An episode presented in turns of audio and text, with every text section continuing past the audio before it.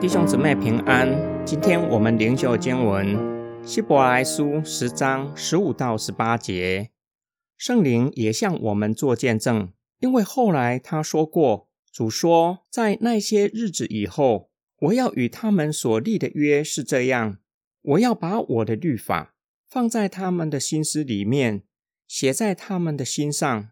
又说，我绝不再记着他们的罪恶和不法的行为。这一切既然都赦免了，就不必再为罪献祭了。作者延续基督一次献上自己，让那些得着圣徒身份和地位的人得到完全，在关系上与神和好，在生命上被更新到一个地步，完全脱离罪恶的捆绑。圣灵借着先知耶利米见证基督的救赎是大有功效的。当主耶稣基督完成救恩的日子，要将律法放在心思上，写在他们的头脑里，使信靠耶稣基督的人获得肉心和盼望，并且要赦免信靠耶稣基督的人一切的罪愆。由于信靠耶稣基督，一切的罪愆都被赦免了，这样献祭的事也就停止了，被废去了。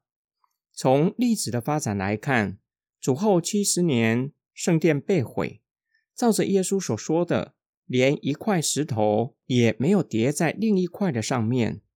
从此之后，献祭的事停止了。作者在第八章已经引用耶利米书，作者从应许的角度来看先知的预言，表明旧约将要被更美的约取代。本章。作者从预言的应验来看先知的预言。当基督在十字架上献上自己的性命，预言赦罪的恩典成了事实。先知所预言新的约也成就在新约信徒的身上，使他们的罪得到赦免，并因主耶稣基督将自己献上，让新约得以成就。因此，让旧约献祭的事完全停止。今天经文的默想跟祷告，在我们的生活中充满了不确定。对我们来说，意外几乎不再是意外，因为意外天天发生。难怪新时代的年轻人不再为长远的未来做计划，因为有太多的计划是无法照着计划走。就像每年元月会想破头制定一些的计划，例如持续运动。读经、祷告，向多少人传福音，但是常常只是几分钟的热度。去了几天健身房就不去了。诚信对这个世代的人有多高的价值？又有多少人依然持守诚信的原则？除了买来的手机或是电脑会在保固期过了没有多久坏掉，时常会遇到没有信守承诺的状况，防止偷工减料。去菜市场买菜偷斤减两是常有的事。这几年诈骗案件层出不穷，不仅他人不守承诺，对自己也是如此。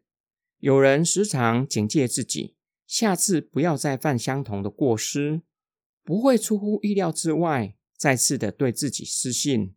圣灵向我们作证，世人会失信，但是神不会。